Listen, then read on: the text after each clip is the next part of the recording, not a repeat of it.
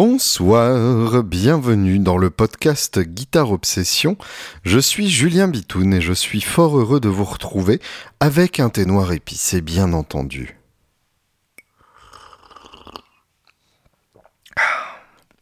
Oui, j'avoue, ça fait un petit moment que j'ai pas pris le temps de vous parler euh, des nouveautés guitaristiques qui sortent dans tous les sens et des nouvelles musiques aussi qui sont dans le coin par la même occasion. Donc voilà, c'est c'est maintenant que je prends un peu de temps. Euh, comme vous le savez, donc euh, j'ai énormément de, boulot, que du chouette boulot d'ailleurs. je suis en train de traduire le deuxième de deux beaux livres de, de guitare qui sortiront d'ici la fin de l'année et euh, des, des, beaux livres d'ailleurs de deux auteurs euh, pour lesquels j'ai un, un, respect immense et c'est pour moi un, énorme honneur euh, de me retrouver à les traduire puisque le premier c'était Tony Bacon qui est euh, à peu près euh, l'auteur le plus important en termes de nombre d'ouvrages consacrés à la guitare qui portent son nom.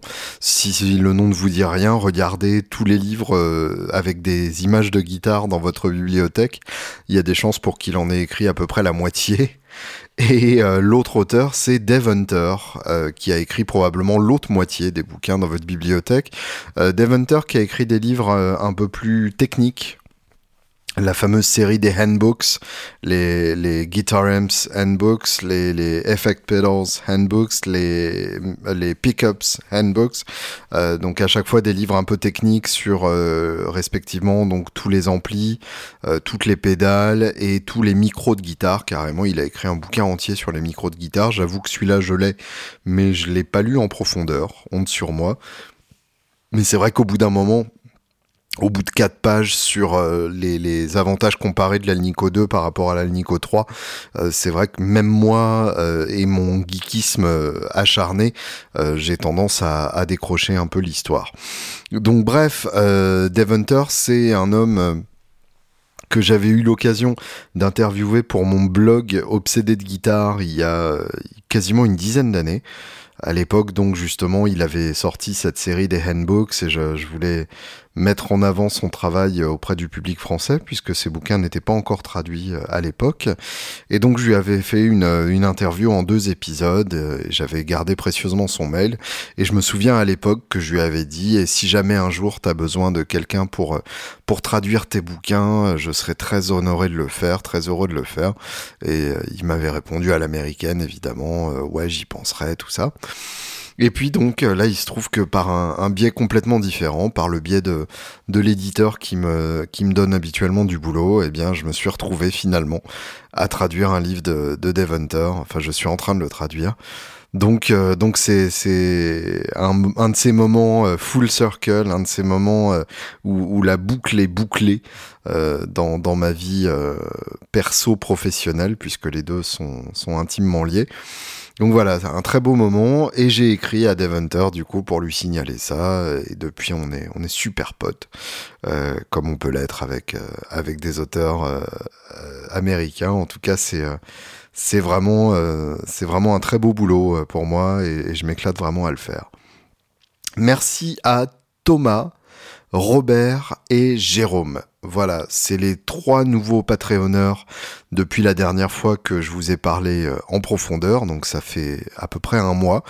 Thomas, Robert et Jérôme, donc merci les gars, euh, merci donc à vous euh, d'avoir mis la main au portefeuille et à la pâte et d'avoir rejoint donc les quelques personnes qui soutiennent financièrement l'existence de ce podcast. Évidemment, c'est extrêmement apprécié de ma part et, euh, et, et, je dirais pas vital, mais en tout cas ça fait vraiment partie des choses qui, euh, me donnent envie de continuer à sortir mon SM7 et à me le mettre devant la gueule, comme je le fais donc en ce moment même.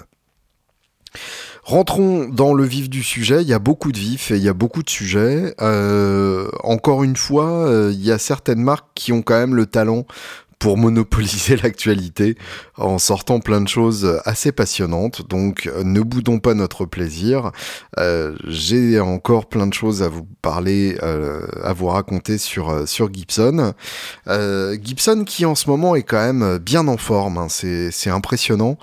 Euh, quand on se dit il y a, il y a deux ans et, demi qu'ils étaient en, en banqueroute, euh, voir de quelle manière ils ont repris du poil de la bête, c'est quand même assez, euh, assez admirable. Et, et ça, donne quand même de l'espoir par rapport au, statut futur de cette marque. On se dit que qu'ils sont très probablement sur la bonne voie. Euh, déjà en France, euh, ils ont demandé à, Brice de leur faire des vidéos, ce qui est déjà le signe qu'ils euh, ont compris pas mal de choses. Et à l'international, ils ont finalement effectivement réussi à débaucher Dave Mustaine. Dave Mustaine qui est un de mes euh, euh, grands amoureux secrets. J'ai toujours trouvé que euh, déjà j'ai toujours eu un faible pour le roux et, Dave Mustaine est roux. Et puis j'ai toujours aimé le, le, côté un peu un peu bad boy torturé comme ça et, et, évidemment son énorme talent que ce soit donc sur le côté plus plus trash traditionnel avec Peace Cells qui reste probablement un de mes albums préférés de tous les temps, tout groupe et tout style confondu. Rust in Peace évidemment qui est un, close second qui est, qui est, pas loin derrière euh, dans, dans mon top des, des meilleurs albums de trash du monde. Euh, euh, Countdown to Extinction, qui est, là je vous l'ai fait dans l'ordre, hein, euh, respectivement, euh, de mémoire. Peace Cells, ça doit être 88, Rust in Peace 90, Countdown to Extinction 92, euh, Countdown to Extinction qui est plus froid que Rust in Peace, mais tout aussi beau, avec peut-être deux, trois titres qui sont pas aussi convaincants que euh, ne pouvaient l'être tous les titres de Rust in Peace pour le coup. Sur Peace Cells comme sur Rust in Peace, il y a absolument rien acheté. Sur Countdown to Extinction, il y a aussi euh, Psychotron et High Speed Dirt qui sont pas forcément euh, les meilleurs titres de Megadeth, mais on, on, leur pardonne parce que la production est tellement énorme et les autres chansons tellement excellentes que c'est amplement pardonné. 94, je crois, ou 95, Euthanasia. Euh, là, c'est le côté euh, plus pop. C'est, la deuxième partie de la discographie de, de Megadeth, je dirais, le moment où, euh, où la production devient plus accessible, où il y a des, claviers pour renforcer un peu le tout, euh, où il y a une écriture plus pop avec des, des refrains clairement identifiables. Alors je, je dis ça comme s'il y avait eu une rupture très claire, en fait c'est une continuité euh, plutôt qu'autre chose, parce que déjà dans Countdown to Extinction en 92, on a effectivement ce genre de, de sensibilité plus pop sur certains titres, mais là sur Youth c'est clairement assumé. Le son de gratte devient un peu moins creusé, les médiums ressortent petit à petit, sans doute sous l'influence de la vague grunge euh, qui a déferlé sur euh, tout ce petit monde euh, dès 91. Et puis donc euh, avec euh, avec des, des, chansons absolument excellentes là pour le coup sur euh, sur Euthanasia, c'est pour la plupart des chansons qui pourraient tout à fait être chantées euh, en, en guitare voix acoustique. ils ont fait d'ailleurs des concerts acoustiques en, en, Amérique du Sud à l'époque qui sont qui sont vraiment excellents et effectivement ça marche très bien. C'est vraiment des chansons des chansons au sens songwriting du terme et, et qui tiennent tout à fait la route dans dans les formules les plus minimales ce qui est généralement le critère ultime, effectivement. Donc, euh, et puis après, il y a eu euh, Cryptic Writings, qui était euh, la suite logique de, de Euthanasia, peut-être encore un peu plus pop, mais, mais tout à fait dans la même, dans la même veine. Moi, c'est un, un album que j'ai beaucoup écouté, que j'ai beaucoup aimé, et Risk, euh, qui doit dater de 99 ou quelque chose dans le genre, et qui pour le coup était la logique pop poussée trop loin, en tout cas selon la plupart des fans. Moi, je continue de défendre cet album, et à plus forte raison dans sa version originale, parce qu'il y a eu une version remixée, remasterisée, qui est la version que malheureusement on trouve sur toutes les plateformes de streaming à l'heure actuelle, voir à ce sujet-là mon, épisode de ce même podcast sur le révisionnisme historique de la musique par les sites de streaming. Et donc, euh, ensuite, après Risk, euh, Marty Friedman est viré du groupe et euh, c'est le début des chaises musicales puisque Megadeth, comme disait un, ami à moi, c'est la plus grande boîte d'intérim du métal et il y a, beaucoup de ça effectivement. c'est vrai que c'est un groupe qui change de, batteur à peu près tous les albums, qui change de, de guitariste solo à peu près tous les albums aussi. Et là, en plus, à cette époque-là, il change aussi de bassiste alors que le bassiste était vraiment l'autre élément euh, de stabilité. Euh, il est redevenu d'ailleurs depuis, il est revenu entre temps, hein, Dave. Euh, mais voilà, donc après ça, on a des albums plus inégaux où peut-être les changements de line-up sont pas forcément très bénéfiques aux, albums suivants. Il y a quand même eu The World Needs a Hero et The System Has Failed qui sont vraiment euh, des, des, albums, notamment The System Failed, sur lequel on trouve euh, Vinny Colaiuta à la, à la batterie, qu'on connaît plus euh, pour euh, avoir été le batteur de Zappa, qui est aussi le batteur de Jeff Beck sur le fameux live Ronnie Scott avec Tal Wilkenfeld. oui, c'est lui avec ses lunettes qui a un peu un, un look d'oncle pédophile, mais qui joue absolument magnifiquement, en tout cas qui joue magnifiquement si on aime les mecs qui mettent des notes absolument partout. Et là, bah, dans le contexte de Megadeth, c'est vrai que ça marche très bien. C'est bizarre d'ailleurs qu'il ait pas fait plus de métal suite à cet album. Bref, Dave Mustaine donc euh, a commencé sa carrière euh, sur, euh, sur différentes marques. À l'origine, il y avait beaucoup de, de BC Rich. C'était l'époque des, des Bernardo Rico puisque c'est de là que vient euh, BC Rich. Hein, c'est le, mec qui, le luthier qui a monté la, la boîte s'appelait tout simplement Bernardo Rico. Et euh, les, les, les BC Rich de Dave Mustaine, euh, à ses débuts, il utilisait notamment euh, une BC Rich 9 cordes, dont il enlevait les, les 3 cordes en plus. En fait, c'était une tentative d'avoir un son de 12 cordes, mais sans avoir le côté trop carillonnant. Et du coup, il y avait que les 3 cordes aiguës qui étaient doublées comme sur une 12 cordes, sur, sa, sur sa 9 cordes à, à BC Rich. Donc Mustaine l'utilisait, mais encore une fois, sans les, sans les trois aigus.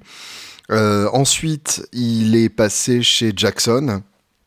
Et là, chez Jackson, c'est vraiment devenu euh, un des, fers de lance de la marque, vraiment un des endorsés les plus importants, euh, peut-être le plus important. Hein. c'est quand même quelqu'un qui a régné sur le monde du métal pendant une quarantaine d'années, euh, toujours en numéro 2 derrière Metallica, évidemment, c'est le grand drame de, de sa vie et de sa carrière, mais, euh, mais, mais, enfin, voilà, être numéro 2 derrière Metallica, euh, ça serait normalement un, objectif pour la plupart des, gens, mais vu que lui a, en plus fait partie de Metallica et en a été viré avant que le groupe connaisse le succès, euh, il y aura toujours évidemment un, traumatisme originel euh, qui est lié à ça. Mais donc chez Jackson, euh, il devient intimement associé à la forme euh, en V, euh, qui chez Jackson s'appelle King V. Alors là, je, vous entends d'ici, mais non, la, forme de V chez Jackson, c'est la Randy Rose, n'importe quoi, t'appelles ça, rechercher un podcast, tout ça.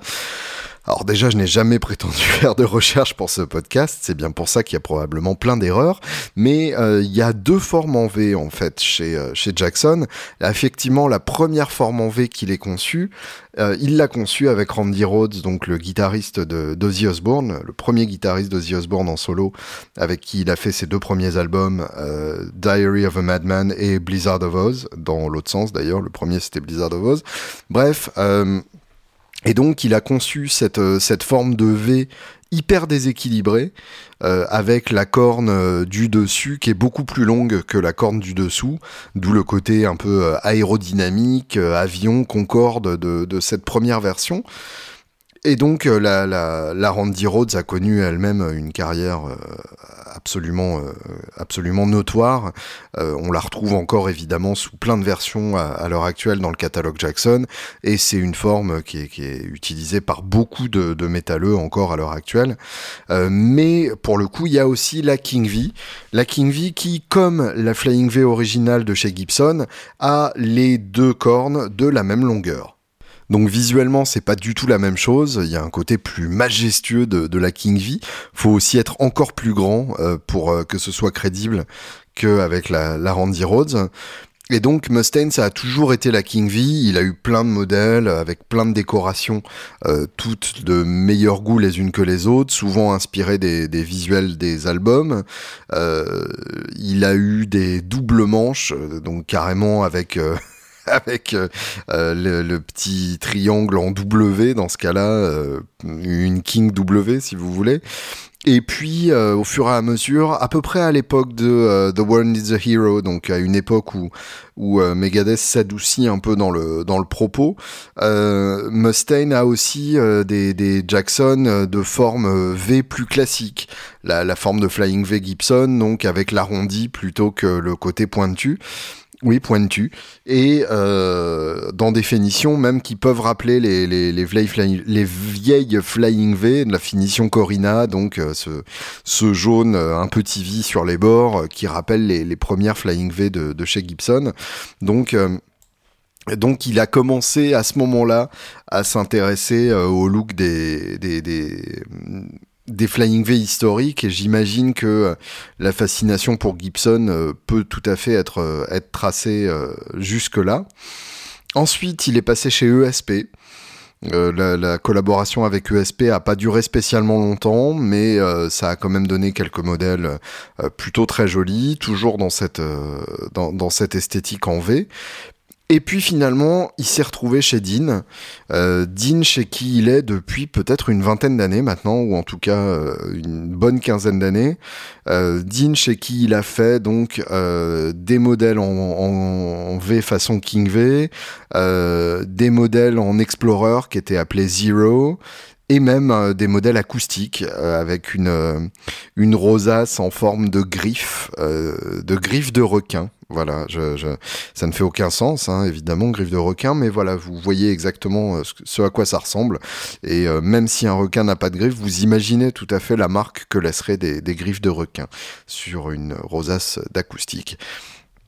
En tout cas, donc, euh, chez Dean, il a fait, euh, il a fait pas mal de, de, de guitares signature. Euh, il était vraiment l'ambassadeur euh, par excellence de la marque et dans son, euh, dans, son sillage, on suivi plein d'autres musiciens de métal. En fait, il, Mustaine a ce côté, comment dire, tellement légitime que euh, si lui va euh, chez une marque, il y a de grandes chances pour que d'autres suivent derrière. Et évidemment, c'est probablement euh, ce que s'est dit Gibson aussi au moment de, signer son contrat. Et Mustaine est sans doute conscient de ça. Gibson, en signant Mustaine, s'assure qu'il y a d'autres métalleux qui vont venir s'intéresser à la marque et s'assure en fait quasiment un changement d'image euh, immédiat auprès d'un certain type de public. Euh, C'est-à-dire que là où il y a très peu de métalleux qui se sont fait faire des Gibson signatures, euh, peut-être les, mecs de Mastodon étant une des, exceptions notables, enfin l'un des deux mecs de Mastodon, hein, Bill Kediller étant chez, chez ESP, mais en tout cas donc euh, Brent Hinds euh, fait partie des, rares euh, ambassadeurs Gibson en, métal. Et pour le coup, à partir du moment où Mustaine y est, ça ouvre très grand les, vannes pour les hordes de métalleux qui sont à la recherche d'endorsements possible en ce moment.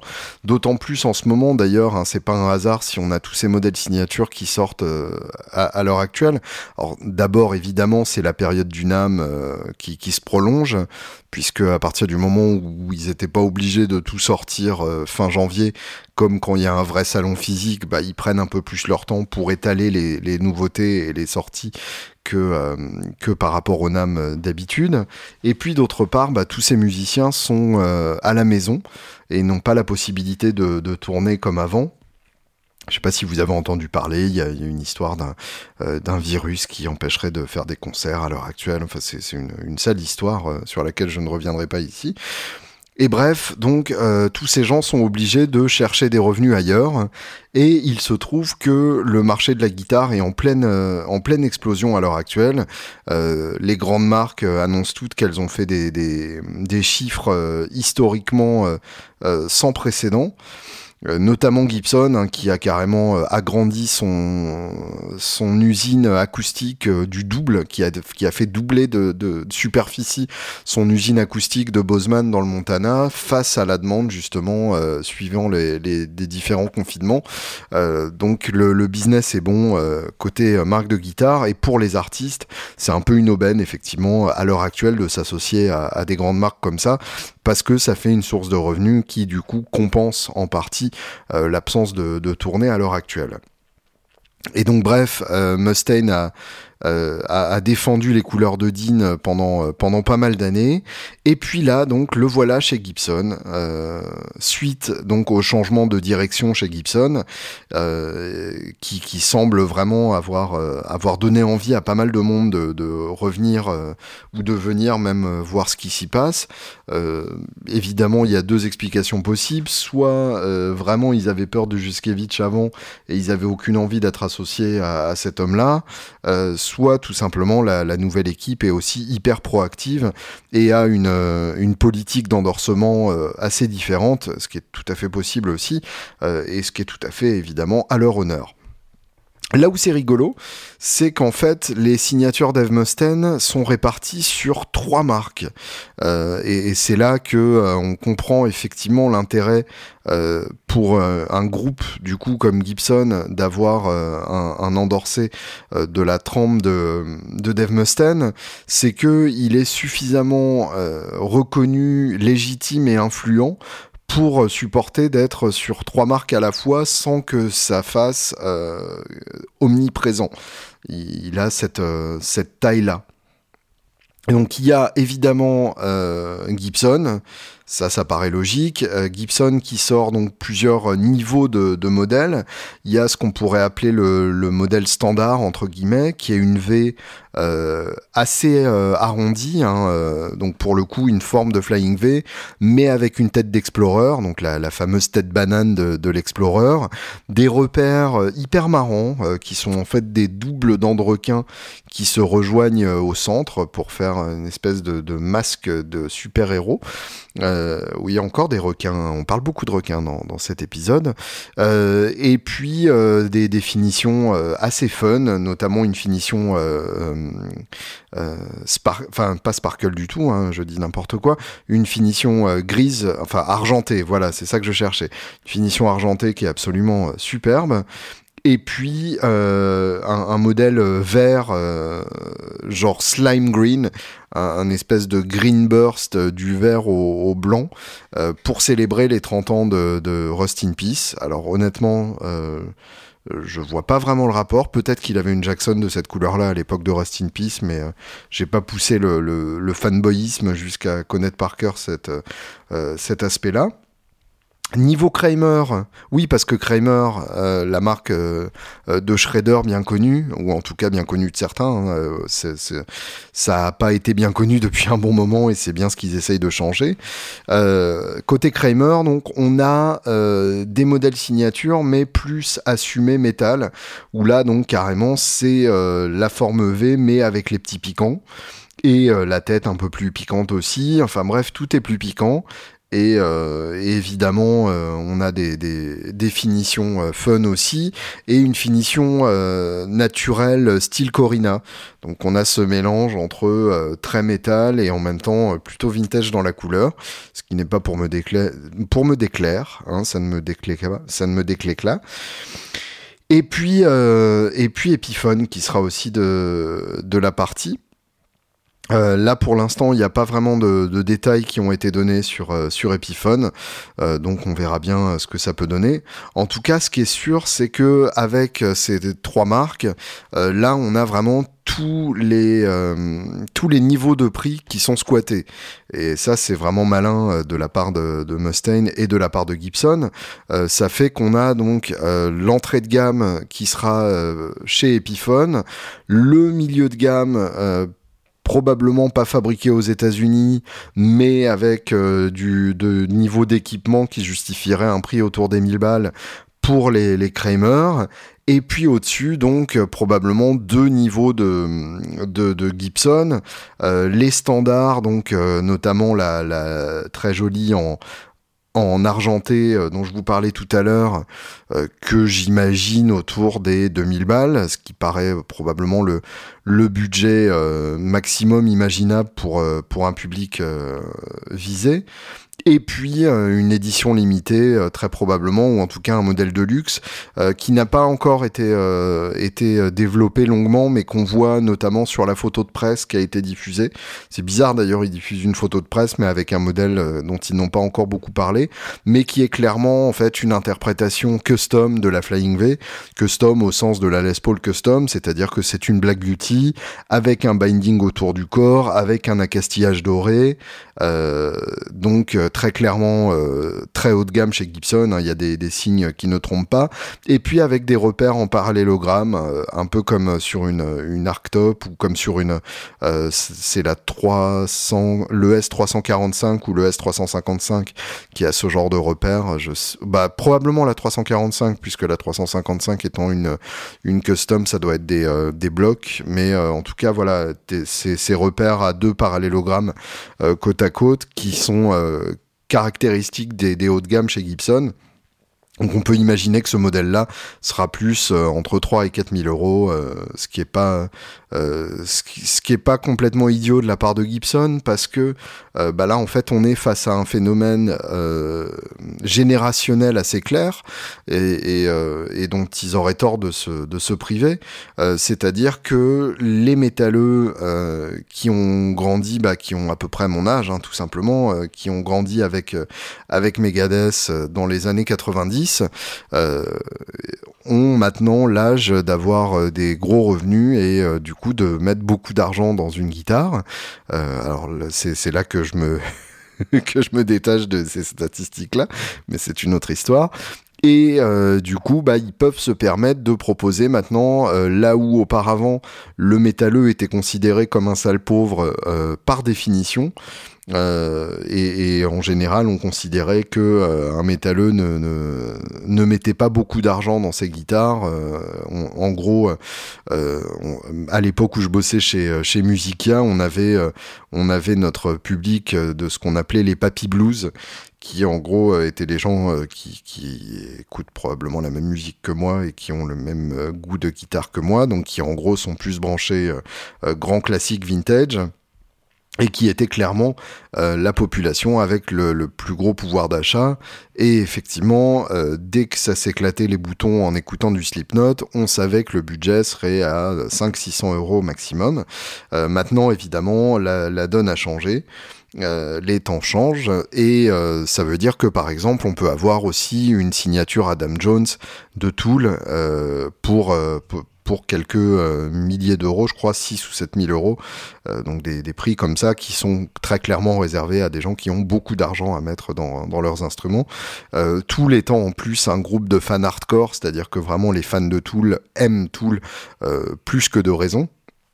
Donc ça paraît, euh, ça paraît assez malin finalement comme, euh, comme politique. Et puis, euh, et puis pour Mustaine, ils ont en plus rajouté un modèle signature acoustique. là, c'est carrément assez osé parce qu'on peut pas dire que ce soit un, guitariste euh, particulièrement euh, reconnu en acoustique, euh, ni même qui ait beaucoup exploité l'acoustique. mais là, c'est carrément chez Gibson, un modèle acoustique inspiré de la CF100, donc c'est ces modèles à, à pan coupé un peu bizarres qui étaient sortis dans les années 60. Jean-Louis Aubert notamment en utilise une aussi. Oui, ça, ça vous dira peut-être pas grand-chose, mais en tout cas, c'est ce qui me vient en tête quand je vois cette forme-là. Et donc la version Mustaine, il y a évidemment la petite tête de euh, Rattlehead, Vic Rattlehead sur, euh, sur la tête. Donc la, le petit logo de, de Megadeth pour rappeler qu'on n'est quand même pas euh, chez, chez James Taylor et puis 24 cases. Donc ça c'est rigolo sur une acoustique. Et donc visiblement pour accommoder les 24 cases, ils ont été obligés de revoir complètement les barrages euh, et apparemment ça sonne d'enfer. Évidemment ils vont pas dire autre chose, mais en tout cas le concept est assez rigolo et plutôt original. Euh, et évidemment pour l'occasion ils ont appelé le Sunburst Bloodburst. Voilà, puisque on est quand même métal, faut pas déconner. Euh, s'il n'y a pas de référence à la mort ou au sang, c'est quand même un peu pour les enfants. Donc voilà, félicitations euh, au grand Dave euh, qui, peut m'appeler euh, à n'importe quelle heure du jour et de la nuit pour discuter de, cette nouvelle collection. Et, bravo à Gibson. C'est un beau coup, effectivement, que d'avoir réussi à, s'assurer la, la, collaboration de, Dave. Et bah, on peut imaginer que ça a peut-être donné des idées à ses anciens collègues, ou en tout cas que ça correspond au niveau timing à un moment où ses anciens collègues ont envie de, de, réaffirmer leur amour pour, pour Gibson. En tout cas, très clairement, Kirk Hammett, qui est donc le guitariste soliste de, Metallica, euh, s'est affiché clairement euh, récemment, euh, ça fait deux fois clairement, donc c'est vraiment très clair, avec des, Gibson plutôt excitantes. L'une pour un passage dans un late night show, ça devait être le, show de Stephen Colbert, où ils ont joué Blackened le jour des 30 ans de Master of Puppets ou est-ce que c'est 40 ans? Non, ça doit être 30 ans. Non, non, on n'est pas si vieux que ça, vous inquiétez pas. Euh, j'ai un gros doute. J'ai un gros, gros doute. Euh, ou 35 ans, hein, c'est peut-être 35 ans, malgré tout. Merde. Euh, ça voudrait dire que j'ai plus que ça. En tout cas, donc, ils ont joué cette, cette version de Black Hunt qui est, qui est excellente d'ailleurs par ailleurs. Les, les, les, quelques prestations, ils ont joué Enter Sandman aussi à une autre occasion. Euh, euh, et, vraiment le groupe est en feu en ce moment. On sent que ils, jouent tellement pas que là ils en peuvent plus et qu'ils sont comme des oufs. Et donc à, cette occasion pour Black End, euh, on voit Kirk avec une une Flying V qui a été faite custom pour lui, qui est absolument magnifique, qui est évidemment très inspirée de Michael Schenker. C'est-à-dire que c'est une Flying V bicolore, noir et blanc, euh, et, ce qui est très rigolo, c'est que quand on voit certains plans, euh, ils ont carrément mis euh, le côté bicolore sur l'arrière du manche aussi, qui est, qui est, moitié noir, moitié blanc. Et puis ils ont mis le petit médaillon sur la sur la corne supérieure, qui est une référence à, à un modèle, je crois la, la, première réédition de la Firebird, qui doit dater de, de, des années 70. je je sais plus, je suis assez euh, assez imprécis là-dessus, mais en tout cas une référence à leur propre histoire qui sera évidemment éclaircie euh, quand le modèle sera officialisé, si jamais c'est le cas un jour. En tout cas, donc, euh, Kirk avec, euh, avec une, une, Gibson Custom, on peut se dire qu'il y a eu du prototypage dans, dans les airs, dans l'air plutôt d'ailleurs, parce que j'espère qu'ils n'ont pas prototypé dans les airs, c'est quand même nettement plus compliqué. Euh, et puis, euh, autre indice, euh, alors là, plus, plus fumeux, parce que c'est quelque chose qui aurait été annoncé de toute façon de sa part, même s'il n'avait pas été en train de, négocier des choses dans l'ombre avec Gibson, c'est que il a récemment posté sur son Instagram une photo de la dernière grosse guitare qu'il ait achetée, qui n'est autre que un des tout premiers prototypes de, de Flying V. Donc là, on est vraiment dans le ultra ultra collectionnable. la Flying V en soi, donc il y a à peu près une centaine de modèles qui ont été fabriqués, enfin une centaine d'exemplaires qui ont été fabriqués en 58 et 59, donc l'année de la, de la, création de, de la Flying V. Mais euh, celle-là, donc ces, centaines, euh, s'arrachent généralement à des prix entre 600 et 700 000 dollars. Euh, et là, pour le coup, bah, c'est euh, un des, des, trois prototypes faits en 57. Euh, donc là, c'est carrément, euh, voilà, c'est carrément un objet inestimable. Enfin, si, il l'a acheté, donc c'est ça a dû être estimé à un moment, en tout cas inatteignable pour, euh, pour les simples mortels que nous sommes. Et, euh, il a posté ça donc très récemment, une photo de, cette gratte-là qui est absolument magnifique, avec un accastillage doré euh, qui, a juste commencé à se barrer, enfin très très beau. et, et on retrouve hein, la plupart des caractéristiques déjà présentes, enfin qui seront présentes ensuite sur le modèle. Euh, sur le modèle définitif. Not the screws, note the screws instead of studs on the tailpiece. Donc euh, autant vous dire que euh, si la seule différence c'est vraiment sur le sur le cordier, on n'est pas vraiment dans, une grosse différence. Hein. en gros, ils, ils, ont vraiment compris très vite ce qu'ils voulaient avec avec ce modèle-là. mais en tout cas, Euh, en tout cas, l'idée de mettre en avant comme ça une, Flying V sur son Instagram, c'est peut-être pas complètement anodin euh, ou innocent euh, dans, le, choix du timing. Après, celle-là, plus la, burst de Peter Green slash Gary Moore, ça fait officiellement de lui l'homme qui a probablement les Gibson les plus désirables sur la Terre. Et en soi, c'est la classe. Et évidemment, euh, ce serait assez logique que du coup, il y ait un, rapprochement. Et euh, là, on, peut spéculer que avec un rapprochement de Kirk qui sortirait un modèle ou deux chez Gibson, on peut imaginer que James Hetfield se joigne à la fête aussi, puisque lui notamment a euh, sa fameuse Les Paul, Custom, qui je crois date de 73 avec la, croix de fer dessus, euh, qui, est, absolument magnifique et qu'on voit euh, notamment dans les sessions de, Saint Anger. C'est vraiment la gratte qui est, symbole, le synonyme de, de Saint Anger pour moi et euh, qui est une gratte évidemment euh, que ESP a ressorti euh, de manière à peine déguisée. Mais il y aurait un énorme coup à faire si Gibson sortait évidemment la vraie version de cette gratte-là. Et, là, on peut carrément partir dans un délire, c'est-à-dire que Gibson a sorti une collection d'Eve Mustaine hein, avec toutes leurs marques et une collection Slash on pourrait imaginer une collection Metallica et là ce serait carrément la folie. Euh, Gibson plierait définitivement le game euh, du métal, euh, sachant qu'ils ont le, game des fans de vintage déjà bien couvert. Donc il s'en faudrait de peu que qu'ils deviennent carrément incontournables dans, tous les domaines. en plus, ils présentent des nouveautés évidemment plutôt euh, plutôt excitante par ailleurs. Euh, une J185 euh, modèle Gallagher de, Oasis. Une J200 Tom Petty. Alors ça pour le coup bon 100 exemplaires 10 000 dollars. Ce sera sans moi merci. Plein plein d'autres modèles comme ça.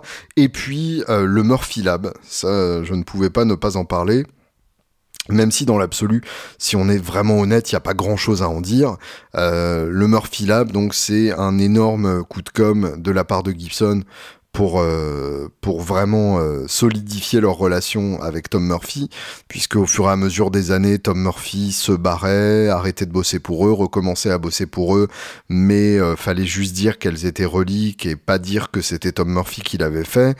Et finalement, on avait cette signature dans le, dans le vieillissement, le TM écrit à côté des, des boutons qui, euh, qui trahissait euh, le, fait que c'est Tom Murphy lui-même qui avait bossé sur votre gratte ou pas. Euh, et donc là, finalement, ça y est, ils sont copains.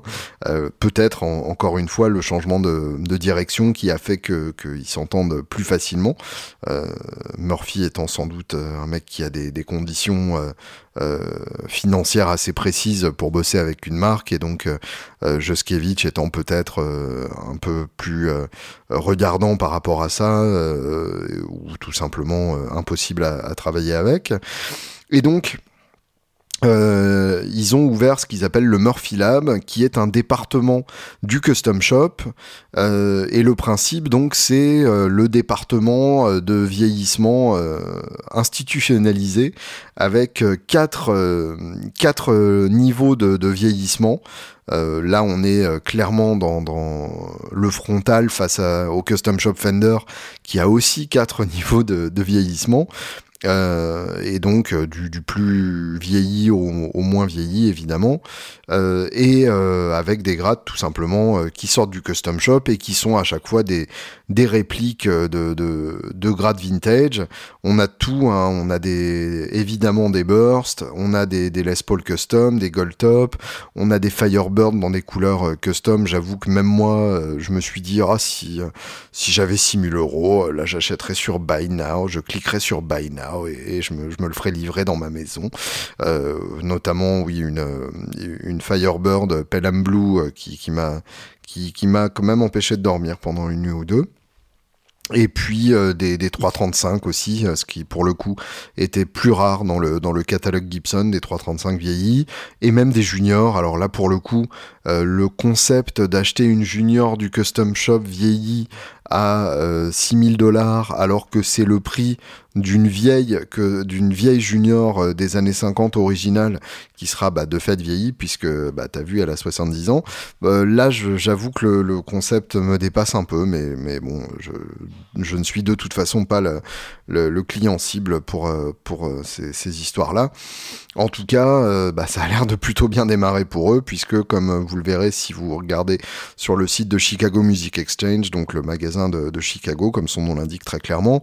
Il y en a déjà beaucoup qui sont vendus et, euh, ça a l'air euh, ça a l'air de bien marcher euh, malgré le prix complètement prohibitif de, ces grattes là le, le côté Murphy Lab en tout cas a l'air de, de porter ses fruits. Et même si c'est pas des grattes qui se vendent par palette il y a beaucoup à gagner pour Gibson en termes d'image, euh, à, s'associer comme ça aussi intimement avec Tom Murphy et à rappeler que, c'est euh, pour lui qui bosse et que c'est lui qui a inventé le vieillissement chez Gibson. C'est une manière de, euh, de, comment dire de conforter la réputation de légende de Tom Murphy tout en profitant de cette légende pour Gibson. Donc c'est tout bénef pour les deux. Et euh, évidemment, c'est une manière de faire des, belles vidéos aussi de présentation euh, euh, hyper stylées avec un éclairage digne de, Tone Factory. donc voilà, c'est propre, c'est beau, ça brille partout et évidemment, on en veut. et puis après, évidemment, on se rend compte que notre budget nous permet plutôt d'acheter une Edwards à 250 euros sur le bon coin parce qu'elle a la tête cassée. Et je la regarde en ce moment même et je l'aime d'amour. C'est pas parce que tu n'as pas été vieilli par Tom Murphy que euh, tu ne vaux pas plus à mes yeux. Mais tu vas quand même aller chez Tom Marceau te faire refinir la table. Hein. y a, chacun son Tom et euh, le mien, euh, le mien travaille en Bretagne. Merci donc euh, Gibson de nous avoir fait rêver avec tous ces modèles. Euh, tant pis pour la Tom Petty. Euh, peut-être à, à 10 fois moins, j'aurais envisagé d'avoir une J200 signature avec en plus la double plaque de protection que j'adore. mais voilà, encore une fois, c'est pas pour moi. mais mais c'est gentil d'avoir pensé aux autres. On écoute un peu de, de Megadeth, tiens, et puis, et puis on continue de, de se masturber furieusement avec le pied gauche.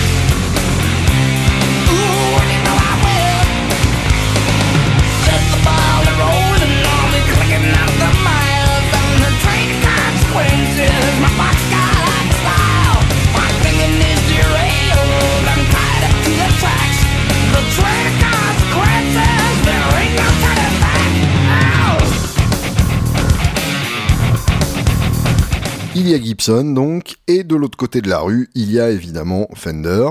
Je vous avais déjà pas mal parlé des nouveautés Fender, qui elles pour le coup ont un peu été révélées euh, toutes d'un coup en mode le NAM, et euh, qui franchement sont pas aussi euh, choc que, que, les nouveautés Gibson, mais en même temps, là, on a les nouveautés du Custom Shop, enfin plutôt les modèles de l'année du Custom Shop, parce que en vrai, les les nouveautés euh, en termes de custom shop, bah, il n'y a pas vraiment de, série, il n'y a pas vraiment de gamme précise.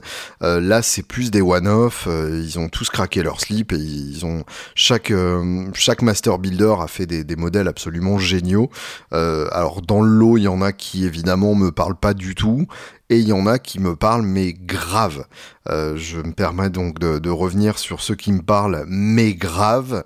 Euh, il y a notamment une, euh, une télé de Vincent Van Tricht dont j'adore la plupart des créations. Hein. Je, suis très friand de son Instagram et je fais très souvent des captures d'écran sur son Instagram parce que vraiment à chaque fois c'est des, des, très belles créations.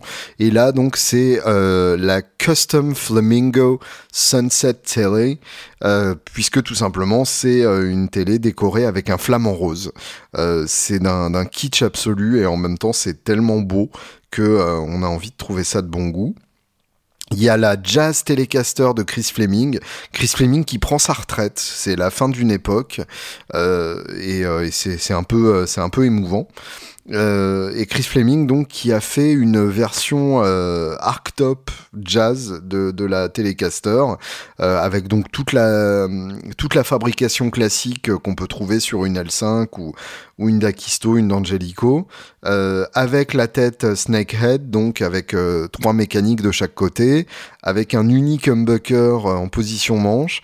Bref, c'est c'est une arctop jazz mais déguisée en Telecaster avec la forme d'une Telecaster. Je trouve ça assez assez génial et visuellement très réussi. Euh, ça me donne très envie de l'avoir et euh, que ce soit mon arctop parce qu'un jour je voudrais une belle arctop mais évidemment euh, c'est un rêve qui pour l'instant n'est pas complètement accessible Scott Buell qui a fait une Jazzmaster acrylique alors ça je trouve ça complètement génial et en plus très très réussi visuellement. acrylique donc transparente, hein, tout simplement comme les modèles plexiglas de chez Ampeg, de, chez euh, oui, de chez Ampeg, de chez Dan Armstrong, qui, qui avait conçu ces, ces, grattes euh, à double cutaway pour Ampeg, euh, qu'on voit notamment jouer par, euh, par Keith Richards à l'époque avec les micros interchangeables. Euh, ces grattes donc transparentes, on voit tout l'électronique, on voit tout le câblage, et là évidemment il en a joué en faisant un, un câblage ultra propre, en choisissant très précisément où passer chaque câble pour que vraiment ce soit le plus, le plus épuré et le plus fort visuellement possible. Et euh, effectivement, elle est absolument magnifique. Euh, ça donne très envie de, se faire faire une, California acrylique par euh, mon, mon, chéri luthier Tony Giraud. Si jamais tu sais faire ça, Tony, j'ai pas osé te demander, mais si tu entends ce podcast, eh bien, tu peux me faire la surprise. Mon anniversaire, c'est le 22 avril 1983. Et donc, euh, donc voilà, une très très belle euh, Jazz Master, euh, belle réinterprétation de, ce modèle.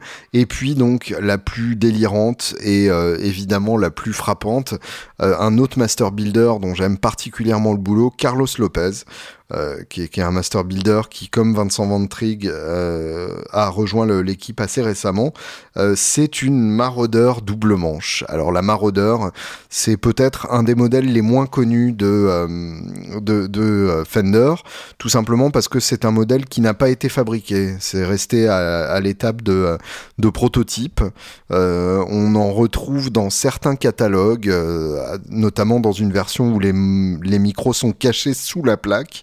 Euh, ce qui est complètement con, hein, ça donne un look euh, qui, est, vraiment pas très beau, mais euh, donc ça faisait partie de ces expérimentations de Fender à la fin des années 60, et, Carlos Lopez s'est emparé de ce modèle-là, on a fait vraiment un modèle à part entière en faisant des, des maraudeurs custom shop absolument sublimes, et euh, là, c'est une double manche avec donc une Marauder et une Electric 12, donc la, la 12 cordes de chez Gibson. Euh, pareil, l'Electric 12, Carlos Lopez s'en est emparé. On a fait un modèle euh, qu'il aime fabriquer. Et, effectivement, bah, quand on voit ce qu'il en fait, on aime qu'il les fabrique. Donc ça tombe très bien. Et puis, il y a eu un grand délire aussi de, du custom shop Fender qui est donc euh, la collection Surf Green, où là carrément euh, tous les master builders ont, participé, euh, ils ont chacun fait une gratte. La contrainte, c'était de faire quasiment tous les modèles historiques de Fender, mais en surf green. Et ça donne donc une collection visuellement assez frappante, avec notamment une Esquire absolument superbe. Ils ont même fait participer la, la, marque Gretsch, qui appartient aussi à, Fender, enfin en tout cas qui fait partie de, des marques chapeautées par Fender.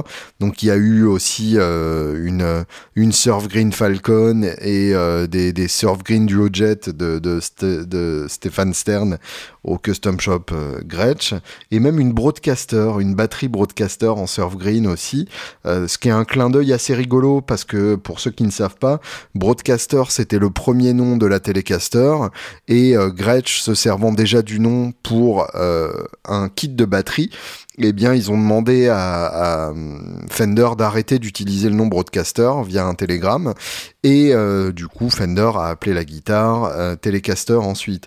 Mais donc, euh, il y, a, un truc assez, assez rigolo d'avoir à la fois une Telecaster et une batterie broadcaster dans cette même collection Surf Green. Et il y a même des amplis en Surf Green aussi. Donc voilà, c'est assez génial. Ils ont évidemment pour l'occasion poussé le vice très très loin. C'est-à-dire qu'on a carrément des étuis Surf Green et des, des certificat d'authenticité euh, Surf Green.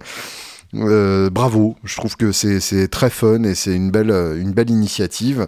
Et peut-être quand je serai vieux et que j'aurai plein d'argent, ils sortiront la collection Charcoal Frost ou la collection Lake Placid Blue. Et là, j'en je, craquerai une comme ça, rien à foutre.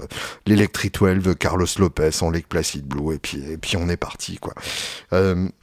Donc voilà, une bonne manière de nous faire rêver et, de montrer euh, à quel point ils savent faire, euh, ils savent faire les choses bien.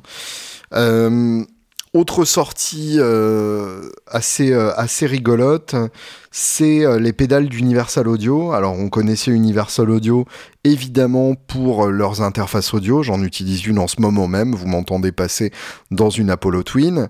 Euh, et leurs plugins. J'en utilise en ce moment même. Vous m'entendez passer notamment par euh, leur 1176 et leur préampli Avalon.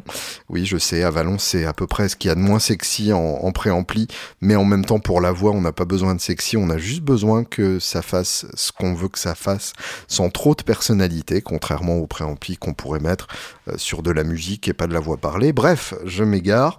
Universal Audio, donc, se lance dans le matos guitare. Il y avait déjà eu le le Ox euh, qui avait carrément euh, cassé le game de la simulation de haut-parleurs, euh, où ils avaient réussi à, aller marcher sur les plates-bandes de, Two Notes, qui était vraiment jusque-là le, grand patron dans ce, dans ce domaine-là. Et donc on voit de plus en plus le Hox euh, chez des musiciens sérieux, on le voit même chez, euh, Julien Lage. Et, euh, s'il est chez Julien Lage, c'est que c'est forcément bien, parce que Julien Lage, je l'aime d'amour. Et son modèle chez Collings me plaît. Et donc là, on a trois pédales euh, sorties chez Universal Audio qui se placent carrément en frontal euh, par rapport à euh, Strymon. C'est euh, carrément, ils ont vu Strymon, ils se sont dit bah c'est bien, on, on, va faire aussi bien et puis on va leur niquer les dents. Euh, au niveau prix, c'est à peu près pareil, c'est des pédales à 400 balles, donc c'est un bel investissement. Euh, on a la connectique stéréo complète comme sur les Strymon. On a euh, les deux foot switch comme sur les Strymon avec un foot switch pour enclencher et un autre foot switch pour choisir un preset, donc avoir deux presets à disposition entre celui où les boutons se trouvent effectivement et celui que vous avez mémorisé. Et puis on a ce même côté numérique euh, ultra assumé euh, et numérique de haute qualité, donc avec des processeurs bien balèzes euh, et, des algorithmes très bien écrits. Donc on est, on est dans le côté que, que, finalement peu de constructeurs ont exploré, sans doute parce que c'est beaucoup plus coûteux de lancer des pédales comme ça que de lancer euh, une pédale, euh, une, une analogique euh, faite à la main dans, un garage. Il y, a, plus de possibilités de faire ça à l'arrache avant de faire ça sérieusement. Là, quand vous voulez faire du gros numérique comme ça, faut déjà avoir les reins solides en termes de recherche et développement. Donc c'est euh, c'est plutôt bienvenu. Au niveau look, très honnêtement, euh, ils font quand même moins sexy que, Strymon. Après, c'est peut-être l'habitude aussi, mais j'avoue que les, Strymon euh, me paraissent quand même plus jolis. Notamment ces, boutons chez Universal Audio qui sont très clairement des boutons de Marshall et que je trouve pas très beaux sur, sur ces pédales. Donc là-dessus, là un mauvais point. Mais par contre, évidemment, les pédales elles-mêmes ont l'air absolument géniales. Trois modèles, une une reverb, un délai et euh, une multimodulation avec à chaque fois trois presets, enfin trois effets différents au choix, et puis apparemment avec des, effets supplémentaires accessibles via USB, ce qui leur laisse aussi évidemment la possibilité de ensuite nous, nous proposer des, des, effets supplémentaires à intégrer à notre pédale. On a trois modes pour chaque effet, euh, ce, qui, ce qui laisse euh, quand même pas mal de possibilités de, de rajouter des choses. Euh, sur la reverb, on a donc la reverb à ressort genre d'un d'un ampli Fender. On a la EMT 140, donc la reverb à plaque par excellence, qui est absolument géniale, et euh, la Hall 224, donc une lexicon euh, numérique, euh, évidemment une référence aussi du genre. Et toutes les trois, évidemment, parfaitement adaptées à une utilisation guitaristique. Sur la Starlight Echo Station, on a un, tape echo dans le genre de l'Ecoplex. Et alors là, ça m'intéresse vraiment parce que j'avoue que je me sers très souvent de leur Ecoplex euh, sous forme de, plugin et que euh, si ça marche aussi bien sous forme de pédale, bah, ça pourrait peut-être bien venir remplacer ma volonté euh, sur mon pédalboard. une une simulation de délai analogique dans le genre d'une pédale boss DM2, et puis un délai qu'ils appellent précision, donc euh, tout simplement un délai euh, plus clinique, euh, plus typiquement numérique avec un tap tempo accessible sur le deuxième bouton, hein, comme sur les Strymon, là pas de, pas de surprise.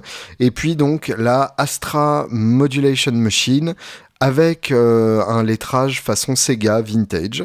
Euh, c'est un choix, je dois avouer que je le voyais pas comme ça, mais pourquoi pas après tout. Euh, Chorus Brigade, donc le, le, CE1 de chez, de chez Roland. Flanger Doubler, ça c'est le, MXR Flanger Doubler qui était un rack qui pour le coup a un son vraiment intéressant. C'est pas c'est pas un, flanger qui peut faire que l'avion au décollage et puis euh, Trem 65, donc encore une fois euh, inspiré d'un ampli Fender, là pour le coup du trémolo embarqué dans un ampli Fender. Et si j'ai bien compris les, démos que j'ai vues, il y a un Phase 90 qui est caché à l'intérieur aussi euh, via les, fonctions secondaires. Donc, donc voilà, des, des pédales vraiment intéressantes. il est assez probable que j'en ai en test vidéo pour vous les faire écouter et puis surtout pour vous dire euh, le plus honnêtement du monde ce que j'en aurais pensé. Euh, j'ai bien envie en tout cas de, les écouter. Euh, je dois avouer que sur chacune, il y a un programme qui m'intéresse vraiment.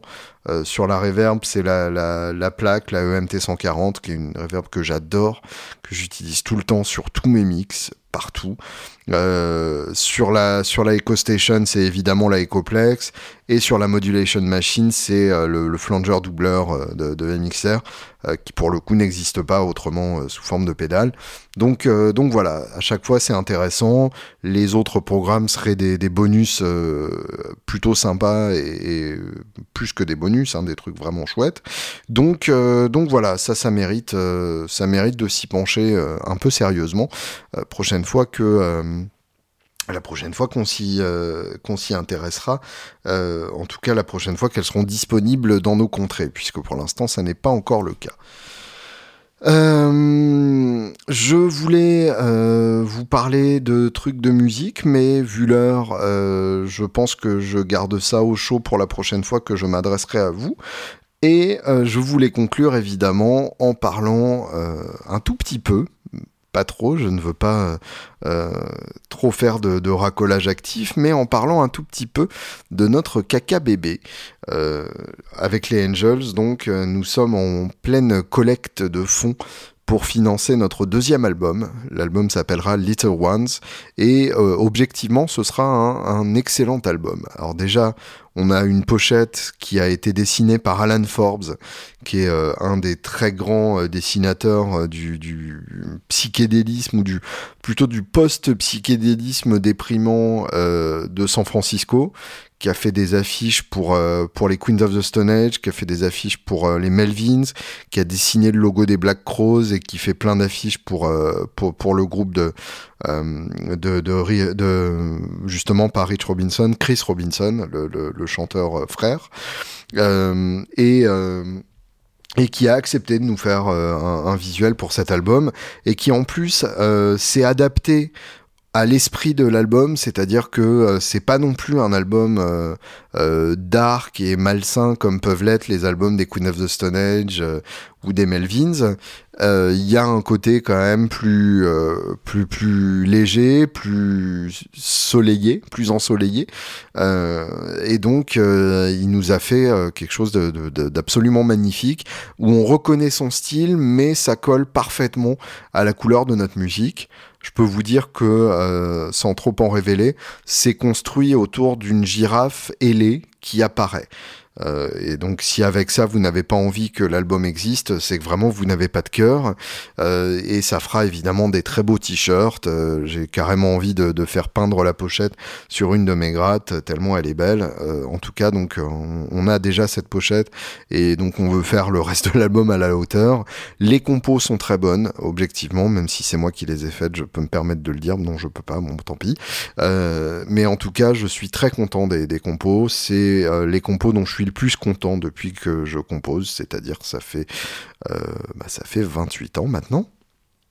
Et euh, bah, notamment grâce, entre énormes guillemets, au, premier confinement, euh, puisque je me, je me, suis enfermé euh, quasiment tous les soirs pendant le premier confinement dans la cuisine pour écrire des chansons, et évidemment dans le lot il y en avait euh, quelques-unes de bonnes, donc il en, il en reste pas mal de cette, de cette période-là, et ça fait, ça fait un album où vraiment je suis très content du songwriting, et puis il y a le groupe, évidemment, qui est l'élément l'élément hyper important de cet album, c'est que euh, bah, on s'aime vraiment d'amour. J'ai jamais euh, eu un groupe où les choses étaient aussi simples. On peut se dire les choses euh, même quand on n'est pas d'accord, et ça c'est quand même ultra précieux. Et, et puis, bah, à chaque fois que j'amène une compo, je sais qu'elle sera sublimée par ce putain de groupe. Je sais qu'ils amèneront des idées qui la, qui la propulseront euh, au, au, énième degré qui en feront vraiment quelque chose de, meilleur que ce que j'envisageais dans ma tête, ce qui est pas peu dire, parce que quand, quand je compose un truc, j'ai vraiment envie que ce soit euh, incroyable. Euh, et là, bah euh, voilà, ils sont, ils sont vraiment trop forts. C'est un plaisir de jouer avec ces, ces gens-là. Et, et on se connaît évidemment beaucoup mieux que sur le premier album. on a eu l'EP hommage à, Hank Williams entre temps, qui même en termes de son est beaucoup plus proche de, de ce que je veux que, que le premier album, que je ne dénigre pas pour autant, mais, euh, euh, mais évidemment, qui est ce qu'il était euh, à l'époque, et j'ai envie de faire mieux, c'est logique. Donc, donc entre-temps, voilà, on a, on a beaucoup joué ensemble, on se connaît mieux, on connaît euh, notre son, on sait qui va nous permettre de l'obtenir. Je pense à toi, Arnaud Basculian. Et, euh, donc euh, bah là, l'équipe est là. on a le studio qu'il nous faut avec avec Black Box à côté d'Angers. Bref, on a même le, le, label qui nous soutient avec Mystiro Productions qui est le label de United Guitars notamment, qui, qui nous aide un peu dans ce projet-là aussi. Et donc le seul élément qui manque, c'est vous, c'est votre participation à notre à notre Kiss Kiss Bank Bank. on en est au tiers hein, déjà, à 35%.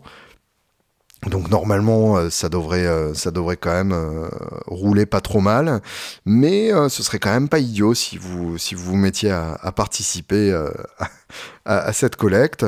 je vais vous dire l'URL. Après, vous pouvez tout à fait trouver un lien dans, dans, dans, ma page Facebook très facilement. Je le, je le poste très très régulièrement. Donc l'URL c'est kisskissbankbank.com, tout attaché, slash fr, slash project, P-O-R-O-J-E-C-T-S, pardon, slash Julien Bitoun deuxième album, tout attaché et sans accent sur deuxième. Euh, voilà, et puis si jamais vous avez le moindre doute, vous me faites signe et euh, je me ferai un plaisir de venir chez vous et euh, de mettre votre ordinateur sur la bonne page. Je suis prêt à aller jusque-là pour que vous nous donniez un peu d'argent pour faire l'album dans les meilleures conditions possibles. Merci donc, et la prochaine fois je vous parlerai de l'ampli que j'utiliserai sur cet album. Voici donc un petit indice. À très bientôt.